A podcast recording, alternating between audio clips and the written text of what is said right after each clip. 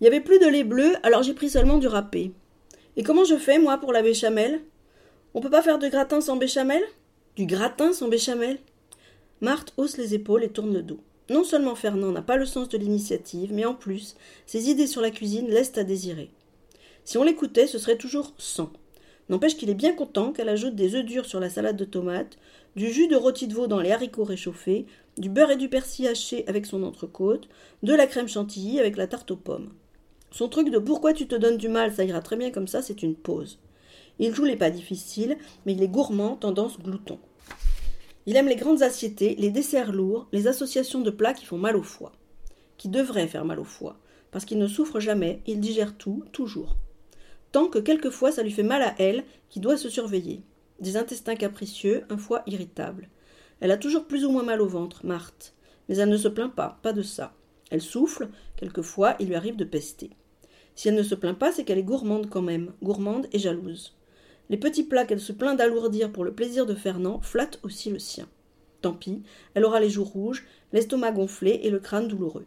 Elle prendra une aspirine, des usines du Rhône, dissoute dans une cuillerée à café d'eau avec une pincée de sucre, puis elle ira se reposer une ou deux heures dans le noir complet. Dans la chambre sans rien sur les murs, où ils dorment ensemble depuis des années, quarante au moins. Quarante ans d'ail dans les carottes râpées, quarante ans de biscottes trempées dans du café au lait. Ne jamais dire à Marthe Il n'y a rien de plus indigeste que le café au lait. Vous ne le lui ferez pas croire. Marthe sait très bien ce qui lui convient. Depuis le temps, elle connaît son corps et ses caprices mieux que son petit jardin. Quelques mouvements de gymnastique, jamais de fromage, pas de musique, et après la soirée télé, un bon livre au lit pour se bercer. À plus de soixante-dix ans, son plaisir se réfugie dans les petites choses et le travail bien fait.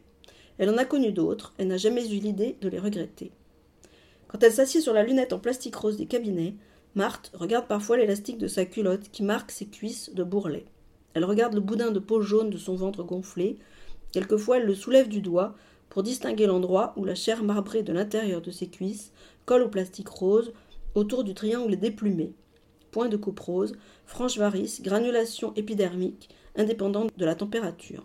C'est l'âge, mais pas encore la fin. Sa chair la dégoûte un peu, mais qui faire L'image la navre, comme si tout ça n'était pas à elle. Elle voudrait guérir et consoler la pauvre bête diminuée, humaine quand même, abîmée, mais humaine. Puis elle s'essuie, se rhabille, et tout reprend sa place. Les morceaux de corps redeviennent ce qui donne forme aux vêtements, comme le papier journal dont les étalagistes bourrent les sacs neufs. Alors elle se félicite de ce que plus personne n'ait l'usage de tout ça. Fernand aime bien faire les courses. C'est l'occasion pour lui de sortir sans passer à la question.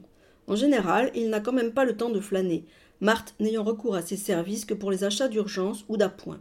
Ce n'est pas lui qui fait le marché. Une fois seulement, cette mission importante lui a été confiée. Au lendemain d'un dîner particulièrement indigeste, Marthe, effondrée, n'aurait pas pu avaler une goutte de café au lait. Elle lui avait mis le couffin dans les mains, sans même une liste. À peine un, il faudrait des légumes à soupe et une viande pour demain. Lundi, tout est fermé. Il était rentré avec les poireaux, le kilo de pommes de terre, la botte de carottes, mais pour l'oignon à piquer d'un clou de girofle, il avait dû ressortir. Il s'était laissé tenter par un rôti de lapin bien appétissant, tout préparé par le boucher, langé d'une barde blanche et saucissonné serré par un filet de ficelle élastique, un parfait nouveau-né à l'ancienne. Il avait bien retenu les conseils de cuisson. Faire revenir à l'huile dans une cocotte et laisser cuire une heure, couvercle fermé, après avoir salé poivré. Marthe, presque rétablie, en avait fait une maladie.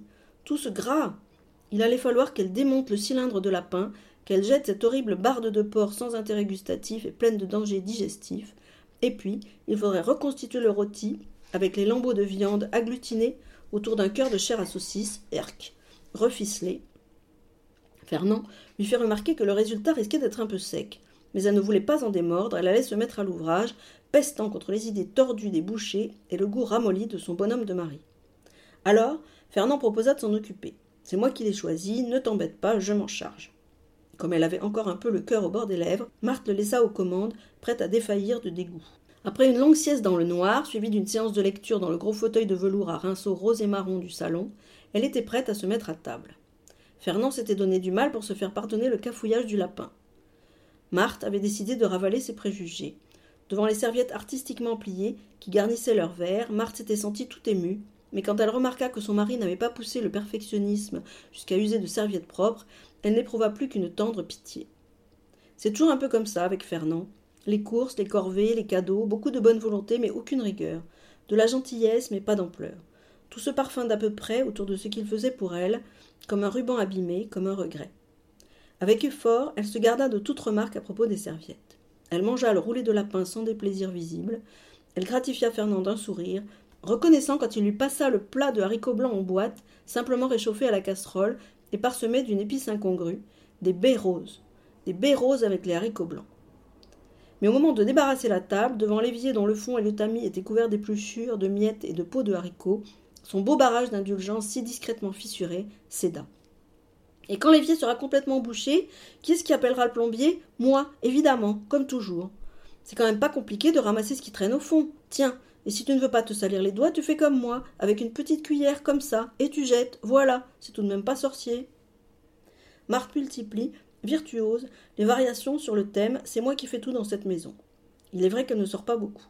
Les courses deux fois par semaine, le coiffeur tous les trois mois, quelques visites bisannuelles chez divers médecins, et la promenade du dimanche avec Fernand par beau temps. Qu'est-ce qu'il y a tellement d'autre à faire dehors quand on ne travaille pas? Pourquoi des libraires et des boutiques quand il y a tout dans les catalogues? Pourquoi les cafés alors qu'on peut boire la même chose chez soi pour beaucoup moins cher? Pourquoi les cinémas? À quoi bon la campagne? La campagne, c'est pour les enfants, pour aérer les enfants.